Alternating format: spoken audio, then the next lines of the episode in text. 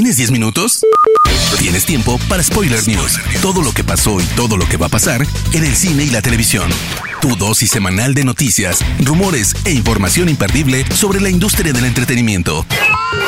Spoiler News.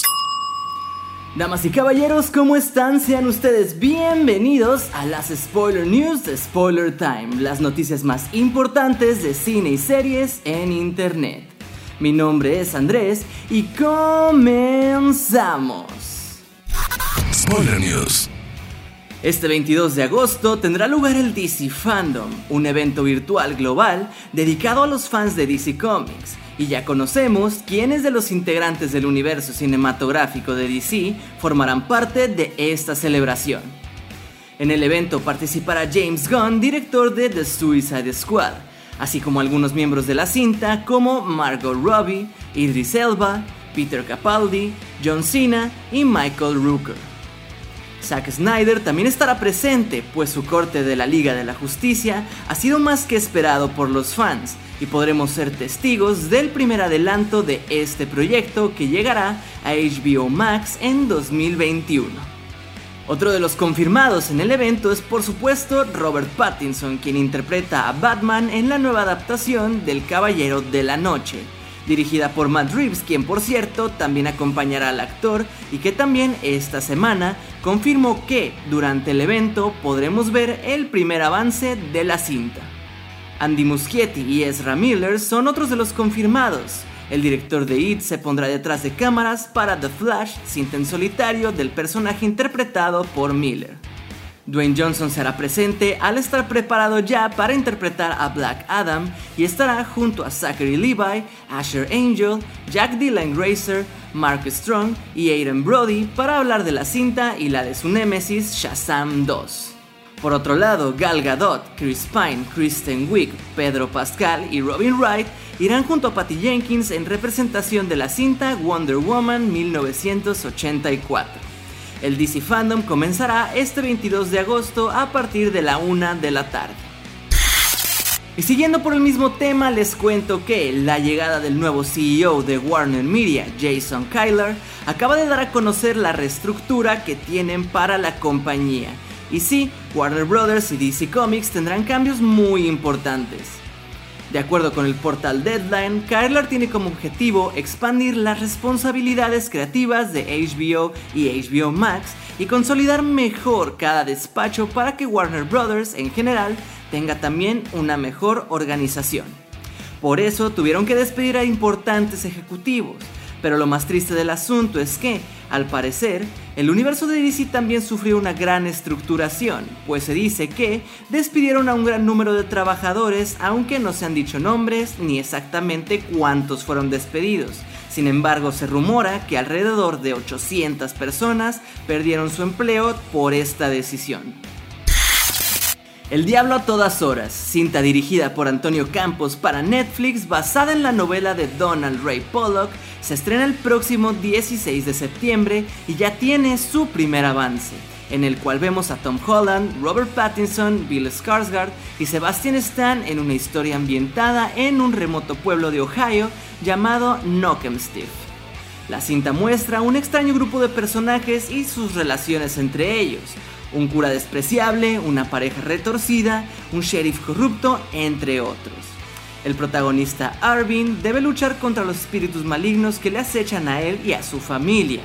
La película da saltos de tiempo entre las épocas de la Segunda Guerra Mundial y la Guerra de Vietnam. El actor y cantante estadounidense Jared Leto ha confirmado mediante su cuenta oficial de Instagram que está listo para interpretar al máximo exponente del pop art en un biopic del artista.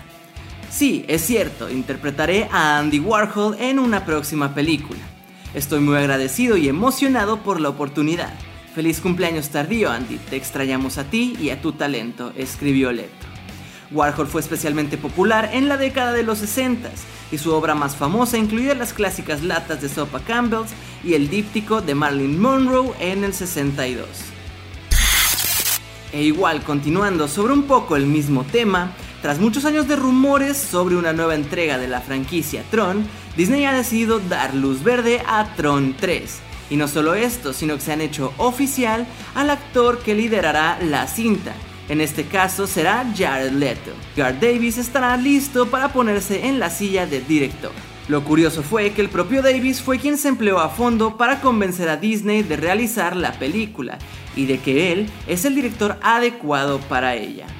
Hasta ahora el director no cuenta con ninguna superproducción en su filmografía, por lo que nos encantaría saber cuál fue la clave para convencer al estudio. La constante en Tron ha sido la participación de Jeff Bridges, aunque no se sabe si este regresaría para esta tercera entrega.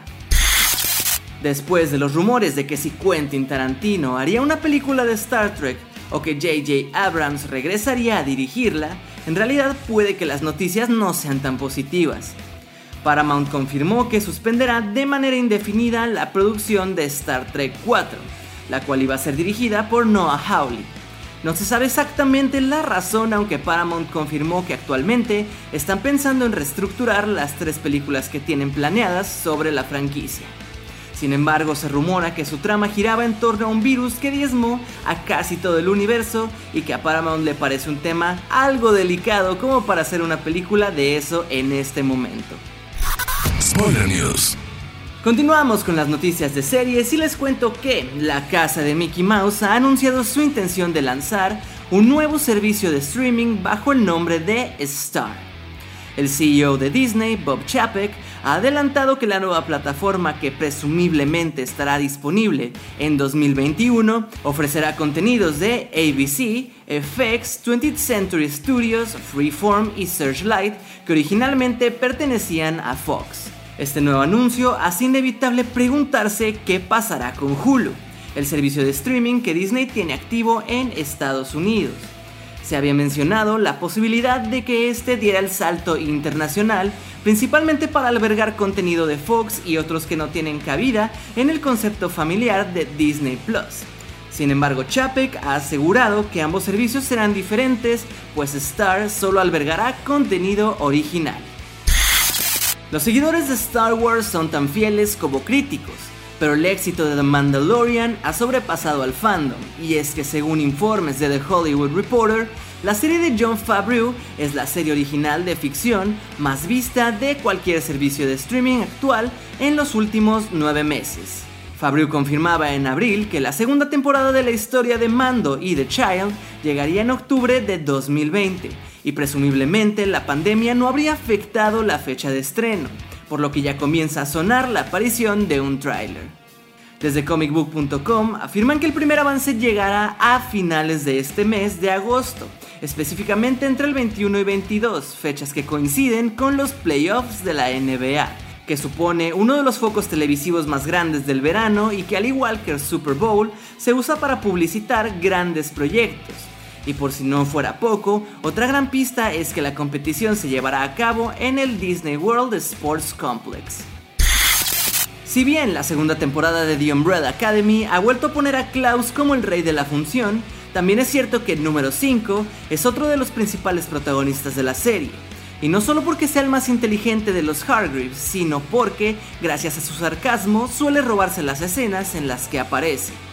Ahora los fans de Umbrella Academy y de Batman han comenzado una campaña para que Aidan Gallagher, quien interpreta número 5, se convierta en el próximo Robin del universo de DC en la gran pantalla.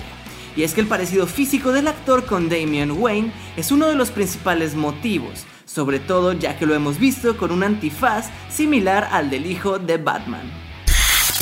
El irreverente y despistado amigo de Bob Esponja, Patricio Estrella, tendrá su propia serie spin-off, aunque será muy diferente a lo que Bob nos tiene acostumbrados.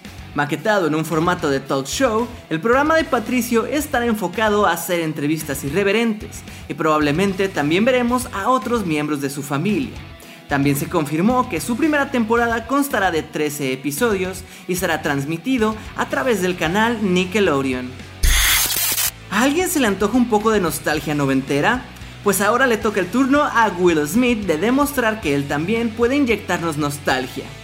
Smith confirmó que ya está trabajando en un reboot del show El Príncipe del Rap, la exitosa serie noventera que lo catapultó a la fama. Sin embargo, no sería una comedia ligera, Smith busca que sea un drama en donde se aborden de manera más seria y directa los problemas del racismo en Estados Unidos. Spoiler News. Hermoso público, esas fueron las últimas y más importantes noticias de cine y televisión de esta semana. Les recuerdo que nos pueden seguir en todas nuestras redes sociales a Spoiler Time y a mí personalmente me pueden encontrar como Andrés Addiction. No me queda más que agradecerles y nos escuchamos en el próximo Spoiler News. Chao. Termina Spoiler News y comienzas la semana informado. Te esperamos el próximo lunes a primera hora para ponerte al día en menos de 10 minutos. Spoiler News.